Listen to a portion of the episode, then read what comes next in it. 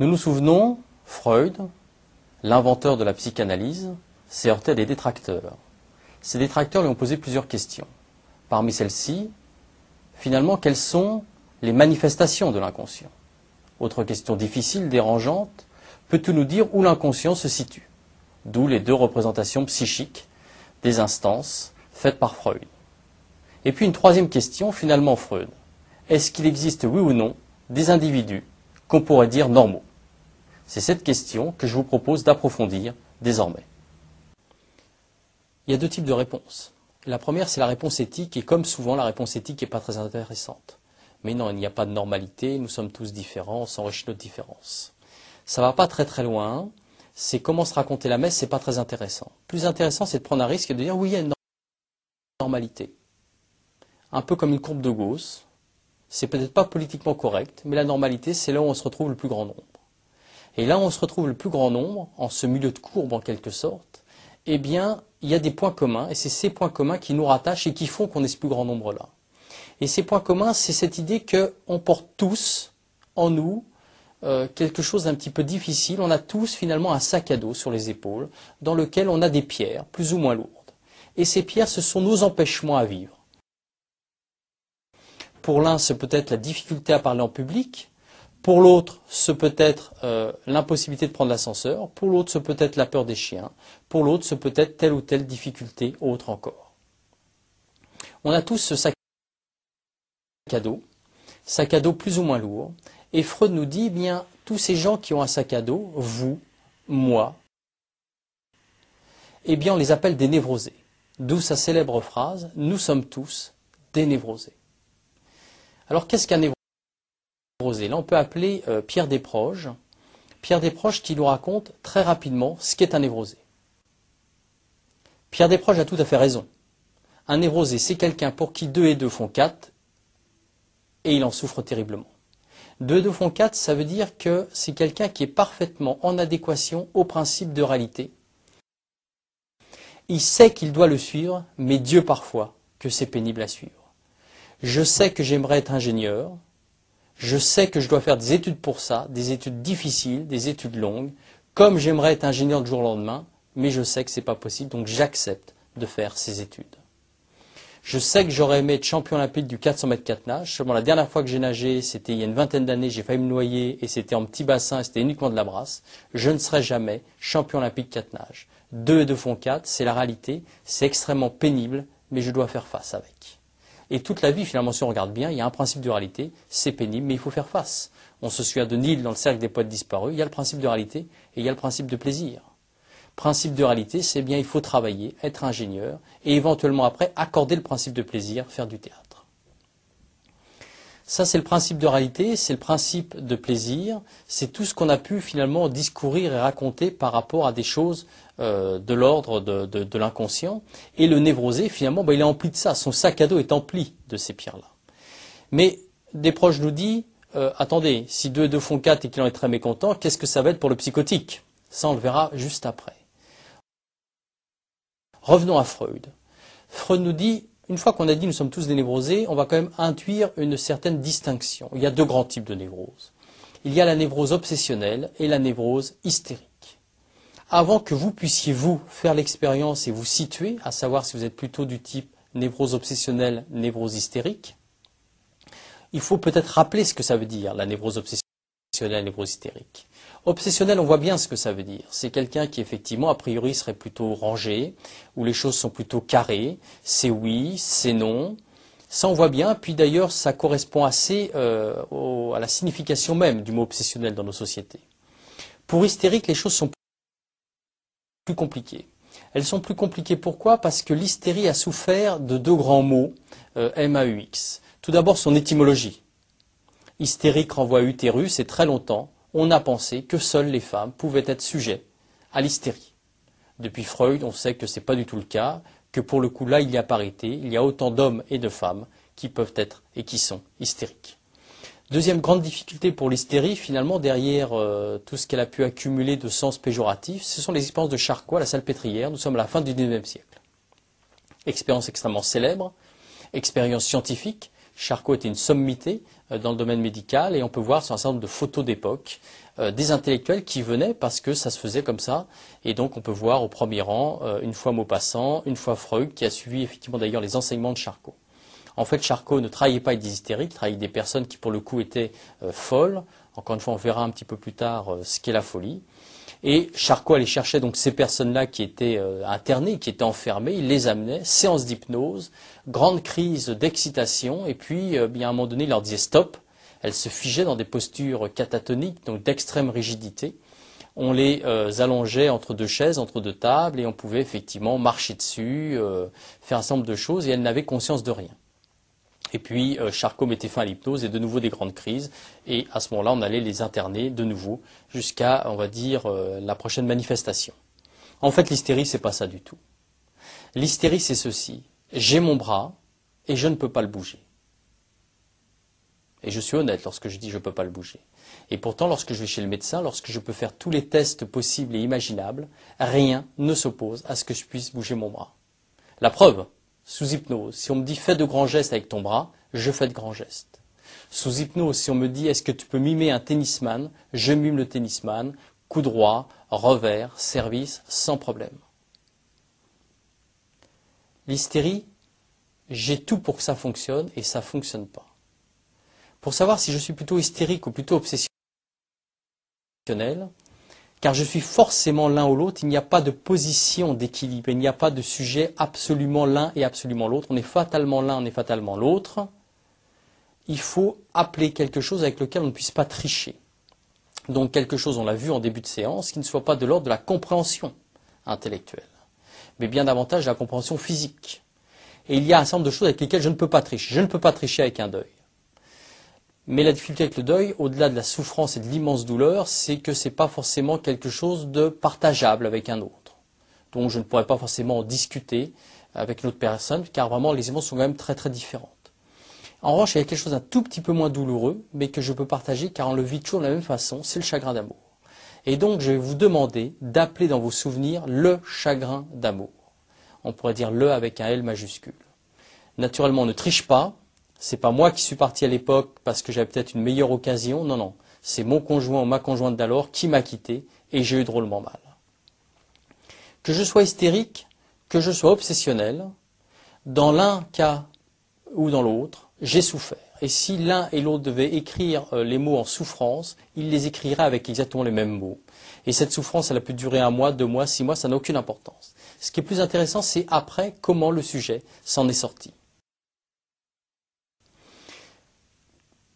Premier scénario, le sujet bien évidemment a souffert, il s'en est sorti, il a pu rencontrer d'autres personnes, construire une vie, pourquoi pas avoir des enfants, ça rien n'empêche.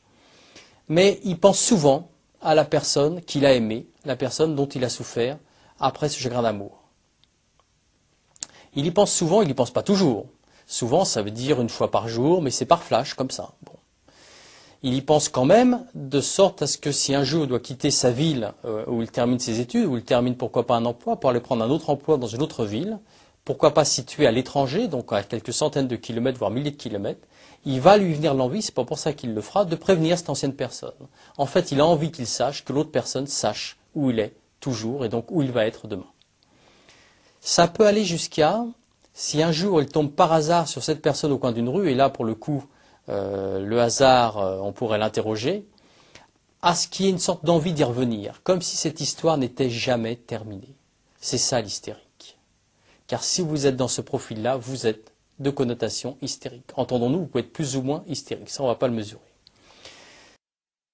Si pour vous autres qui n'êtes pas hystériques, qui ne vous êtes pas reconnus dans ce premier scénario, vous avez souffert, encore une fois, deux mois, trois mois, voire davantage, ça n'a aucune importance, ce qui après, c'est ce qu'on en fait.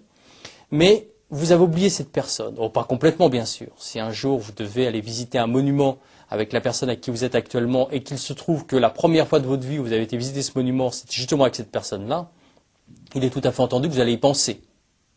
Mais pas plus que ça. Si un jour vous devez déménager pour un emploi dans une autre ville, pourquoi pas à l'étranger, plusieurs centaines, milliers de kilomètres, loin de vous l'idée de prévenir cette personne. Vous n'y pensez même pas. Et si un jour vous deviez tomber par hasard sur cette personne, et là pour le coup ce serait vraiment le hasard au coin d'une rue, ça peut aller jusqu'à vous dire, mais qu'est-ce que je lui trouvais? Physiquement, rien, intellectuellement, rien. Pour le coup, Rimbaud a raison, je est un autre. Alors, arrivé à ce stade-là, on pourrait dire, oui, mais euh, si on peut choisir sa névrose, il vaut peut-être mieux être obsessionnel qu'hystérique. On a l'air de moins souffrir lorsqu'on est obsessionnel. La réponse est oui. Elle est oui, on a l'air de moins souffrir, seulement il faut bien préciser la réponse. La première chose, c'est qu'on ne choisit pas sa névrose. On n'est pas dans un magasin où on pourrait prendre un petit peu de cela, un petit peu de ceci. C'est tout à fait impossible. Né hystérique, tu restes hystérique. Né obsessionnel, tu restes obsessionnel. En revanche, là aussi, si j'arrive à mieux me connaître, peut-être que je pourrais me protéger un certain nombre de choses et donc faire mieux avec ce que je suis. Et donc, là encore, pour reprendre le mot de Nietzsche, parce que c'est quelque chose qui fait fil rouge, advenir à ce qu'on puisse être. Deviens ce que tu es, nous a-t-il dit. Et la deuxième réponse ensuite, c'est de dire oui, mais dans les grandes crises de la vie, il se peut que les choses soient différentes. Peut-être finalement que l'hystérique s'en sort pas si mal que ça dans les grandes crises de la vie. Et effectivement, les grandes crises de la vie, l'hystérique va faire ce qu'on appelle des mécanismes de conversion. Là où l'obsessionnel va faire des mécanismes de somatisation. Exemple de mécanisme de conversion, un hystérique se réveille un beau matin et il a très très mal. Très très mal au ventre, à un tel point qu'il ne peut pas se dépasser chez le médecin et donc il fait venir le médecin. C'est un médecin de famille, c'est un bon médecin, seulement là, le médecin, il bute. Il ne voit pas ce que c'est, il ne comprend pas. On amène donc la personne par voie d'ambulance à la clinique, à l'hôpital, on lui fait faire passer un certain nombre de tests, et on en déduit quoi? Bah qu'il n'y a rien. Comme on dit, c'est nerveux. Le mal n'est pas fin, la souffrance n'est pas feinte, mais c'est nerveux. Le corps ne marque pas, ce sont un mécanisme, ce sont des mécanismes de conversion tout ce qui est de l'ordre du tic, tout ce qui est de l'ordre de l'impuissance, de la frigidité, c'est de l'hystérie. On voit bien d'ailleurs l'hystérie dans ce cas-là, impuissance, frigidité. Tout est là pour que ça fonctionne, et pourtant, ça ne fonctionne pas. L'obsessionnel, lui, peut somatiser. Un matin, il peut se réveiller mal au ventre. Et là aussi, s'il devait le mettre en mots, ce serait exactement pareil que l'hystérique. Un mal au ventre extrêmement fort. Tellement fort qu'il ne peut pas aller chez le médecin. Il fait venir le médecin. Simplement là, le médecin qui est le médecin de famille, qui est aussi bon que le premier médecin, mais il trouve tout de suite. C'est sûrement un ulcère.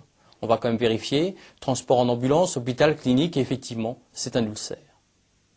Il a somatisé.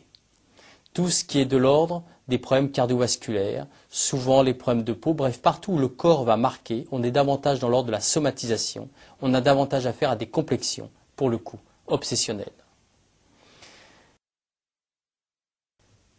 C'est l'image du chêne et du roseau, fable très célèbre de La Fontaine. Dans les grandes crises de la vie, en général, le roseau va s'en sortir mieux en fin de compte. Car s'il a tendance à plier en permanence, à tomber amoureux en permanence, toujours très très compliqué dans sa tête, il se relève toujours, plus ou moins bien. Par contre, l'obsessionnel, qui est le chêne, ne va pas bouger, du moins va nous montrer qu'il ne bouge pas, et pourtant dans les grandes crises de la vie, un jour, il peut rompre. Pour vous montrer ce qui est une image de ce que pourrait être finalement un obsessionnel. Entendons-nous, l'exemple que je vais décrire ne décrit pas forcément un obsessionnel à tout coup mais ce sont souvent des gens qui ont une complexion obsessionnelle. Tous, nous connaissons de ces gens qui ont une demi-heure, trois quarts d'heure de retard à chaque rendez-vous. Ce qui n'empêche rien à l'amitié, c'est peut-être le meilleur copain, la meilleure copine. Et c'est très très agaçant parce que nous, nous sommes incapables d'arriver en retard. Nous avons rendez-vous à 20 heures, nous arrivons à 20 heures. Et on a beau connaître le fait que la personne est régulièrement en retard jusqu'à à un certain point, et on peut même se dire, bon ben, prochain rendez-vous à 20h ou 21h, c'est pas la peine d'arriver à l'heure, j'arriverai une demi-heure après. Mais c'est plus fort que nous, on a beau faire le tour de la ville à l'envers, faire trois fois le tour du pâté de maison en arrivant, aller encore se garer un peu plus loin, on arrive toujours à l'heure, et l'autre toujours en retard. Et ce qui est très intéressant, c'est que si un jour vous accompagnez cette personne-là à un rendez-vous, donc vous partez avec elle pour un rendez-vous avec d'autres personnes, vous allez comprendre une première chose, c'est que c'est peut-être pas par hasard que la personne est en retard. En fait, elle se construit son retard. Un exemple, vous habitez à une dizaine de kilomètres du point de rendez-vous, vous avez un rendez-vous à 20h et il est 19h45. On doit donc partir, puisque un quart d'heure pour faire 10 km, avec la circulation, il ne faut pas traîner. Sauf qu'au moment de partir, 19h45 donc, votre ami attend, je dois prendre une douche.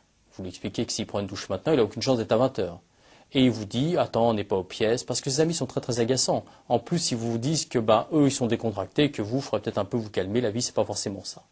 Donc vous rongez vos de frein et effectivement vous partez déjà après 8 heures donc pour arriver à l'heure c'est impossible. Et au moment où vous allez arriver donc 20h20 20h30 Eh bien non, on n'arrive pas tout de suite, on fait un dernier détour. Pourquoi? Parce qu'il est urgent, d'un seul coup, d'acheter des cigarettes. Et donc vous découvrez quoi?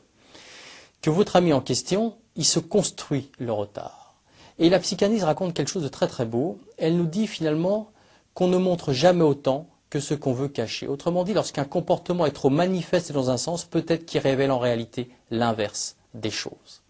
Un exemple, vous prenez Arthur, 40 ans, hors la crise de la quarantaine, on sort de cet exemple-là, mais dans quelque chose finalement sans doute d'assez commun par rapport au final.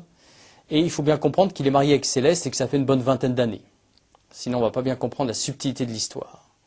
Il rentre chez lui avec un bouquet de fleurs et en moins de cinq minutes, il va sans doute dire à Céleste dix fois Je t'aime, je t'aime, je t'aime, je t'aime, je t'aime.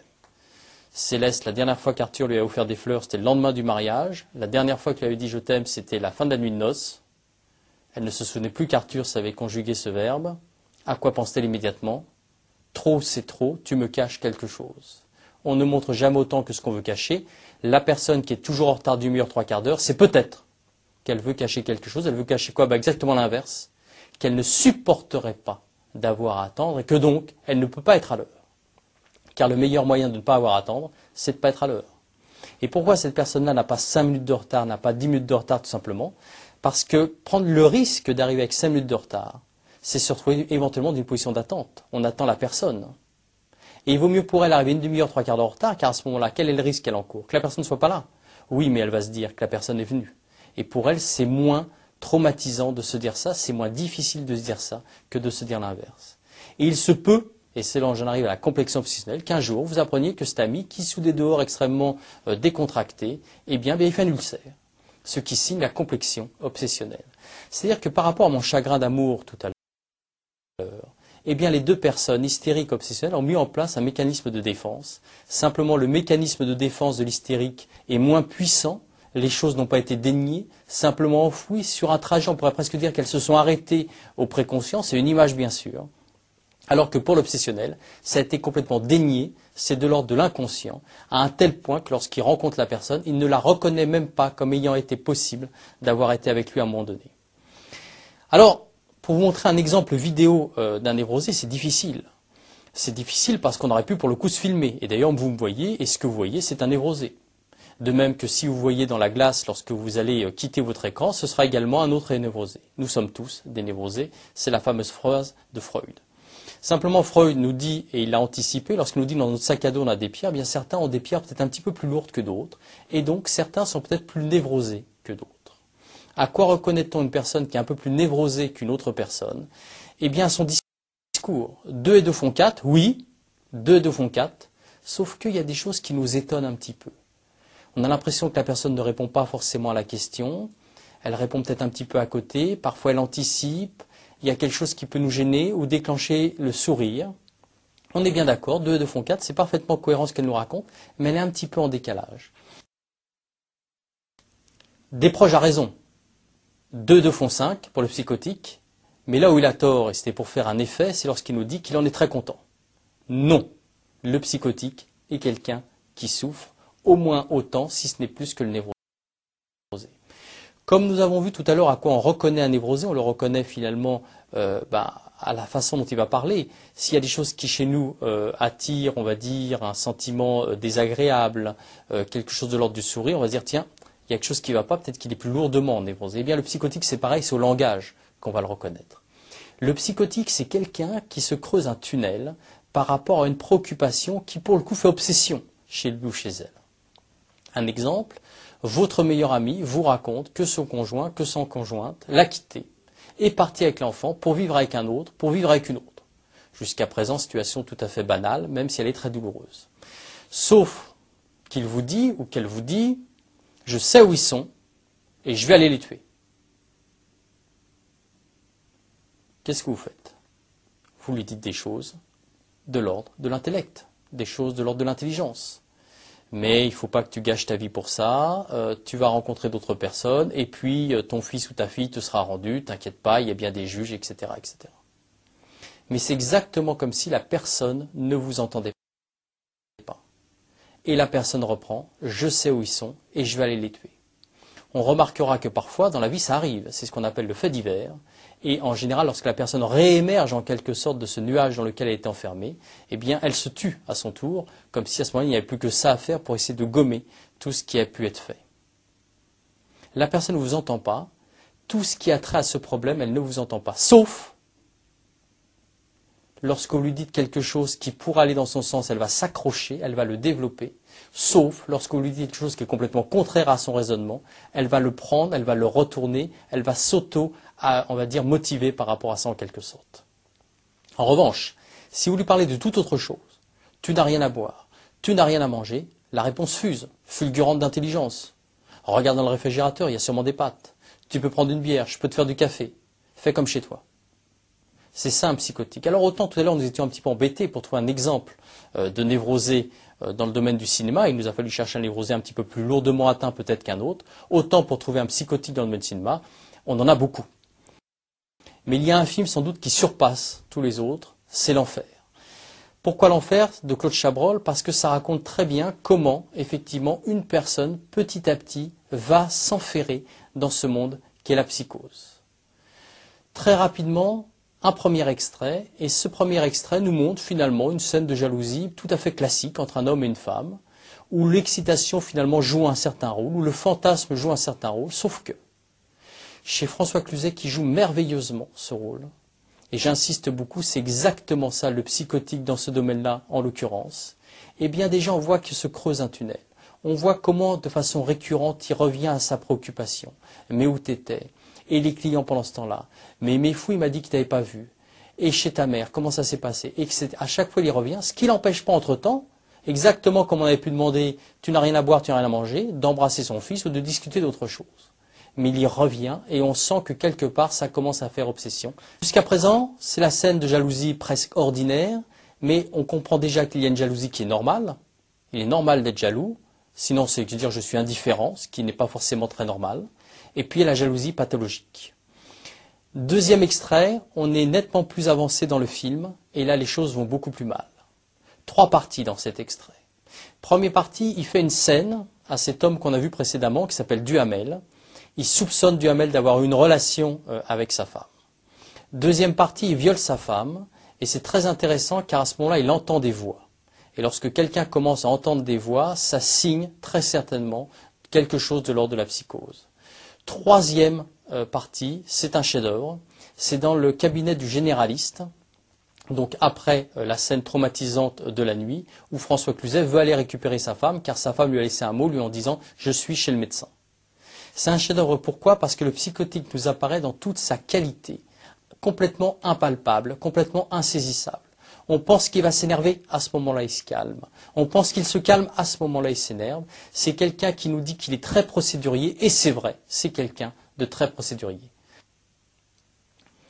Avant euh, de continuer, euh, et de finir finalement sur ces aspects euh, pathologiques, puisqu'on va aborder rapidement la folie et très rapidement le domaine de la perversion, juste un petit commentaire sur cet extrait qu'on a vu. Comment peut-on faire avec ces individus? Eh bien, il y a trois grands modes d'action. Et il va vous falloir choisir hein, finalement qu'est-ce qui pour vous est faisable ou pas. Du plus facile à faire au plus difficile à faire, mais également du moins efficace au plus efficace, la première chose à faire, lorsqu'on est en face d'individus qui nous racontent des choses qui pour nous nous paraissent aussi insensées, mais qu'on comprend parfaitement, deux et deux ça fait ça, qu'on comprend ce que ça veut dire, on n'est pas d'accord mais on comprend, c'est de dire oui. Je sais où ils sont, je vais la tuer, oui. Je sais où ils sont, je vais aller le tuer, oui. Bien sûr, surtout pas d'argument en plus. Deuxième mode d'action, c'est de rien dire. C'est d'opposer le silence. Et le silence, c'est exactement comme une paroi pour l'alpiniste. Il n'y a pas une seule prise, il n'y a pas un seul graton. Et pourtant, la personne va vous euh, stimuler, va vous dire, mais qu'est-ce que tu en penses? Mais dis-moi que... Non, il faut opposer le silence. Savoir ne rien dire, c'est difficile, mais c'est plus efficace naturellement que le oui. Et puis le troisième mode, c'est Lacan qui nous le raconte, il faut être odieux. Être odieux, c'est quoi? C'est que vous lui dites exactement à elle ou à lui ce que vous pensez. Et peut-être que vous allez lui dire, mais qu'il ou elle l'a bien cherché. Et que si il ou elle l'avait pas trompé, euh, comme il n'est pas digne de traiter une personne, peut-être que ce ne serait pas arrivé. C'est-à-dire que derrière la douleur que la personne nous fait voir, 2, 2 font 5, on a vu que la personne, contrairement à ce que peut dire des proches, souffre, il ne faut pas non plus forcément la ménager. Être odieux, c'est dire ce que je pense, à qui je le pense, quand je le pense. Bien évidemment, ça, c'est pas anodin, puisqu'on le retrouvera en aspect conclusif de cette introduction au management. La troisième complexion pathologique, après la névrose, après la psychose, c'est la folie. Et comme entre la névrose et la psychose, il y avait une plage commune, entre la psychose et la folie, il y a une plage commune qui, bien sûr, n'est pas commune à la névrose. La folie, qu'est-ce que c'est? La folie, c'est quelqu'un qui souffre tellement qu'il a besoin de se construire une autre vie. C'est ça la folie. La vie que je vis est tellement insupportable que je veux me construire une autre vie. Le névrosé souffre, le psychotique souffre. Est-ce que le fou souffre? Certainement plus difficile à dire, certainement oui, et certainement dans la plupart des cas d'une souffrance qui ne nous appartient même pas de qualifier tellement elle doit être importante. Au-delà sans doute de ce qu'on peut imaginer, même si, sans doute, une partie des fous passe peut-être à travers le filtre de la souffrance et pour le coup ne souffre pas. Et puis il y a une dernière catégorie de personnes, et celle-ci est très difficile à positionner. Dans la normalité, oui, mais c'est presque une surnormalité. Et pour le coup, eux, on, sait, on sait qu'ils ne souffrent pas. Ce sont les individus pervers. Qu'est-ce qu'un pervers? C'est quelqu'un qui est finalement suradapté à la vie que nous vivons. Et on reconnaît un pervers à deux choses. La première chose, c'est quelqu'un qui nous oblige à faire des choses avec lesquelles pourtant on est en désaccord, moralement. Autrement dit, je me vois faire des choses avec lesquelles je suis en désaccord moralement, avec lesquelles mon sur moi me dit mais non, il faut sûrement pas le faire, et je laisse, on va presque dire, euh, accès au ça, accès à toutes mes pulsions, puisqu'on me dit mais si, tu peux le faire. Et la deuxième chose, c'est que face à un pervers, on a toujours l'impression qu'on finira par être plus fort que le pervers. Et c'est faux, ça ne marche pas, on échoue toujours par rapport à un pervers. Il faut bien retenir ça, et en même temps ça ne sert à rien, puisqu'on est de l'ordre de l'intellectuel, et si on n'est pas tombé un jour sur un pervers ou une perverse, eh bien, on aura toujours ce fantasme de pouvoir être plus fort qu'il ou plus fort qu'elle. Au stade où nous en sommes, et comme on avait fait partie conclusive de la première partie sur le désir avec une étude de cas, une étude de cas sur la motivation, je vous propose de travailler sur une deuxième étude de cas, cette fois-ci qui pourrait s'intituler Innovation et technologie, autrement dit de réfléchir en quoi éventuellement la complexion psychique a à voir, si elle a à voir avec l'innovation, et si elle n'a pas à voir avec l'innovation, qu'est-ce qui par contre peut avoir à voir avec l'innovation. A tout de suite.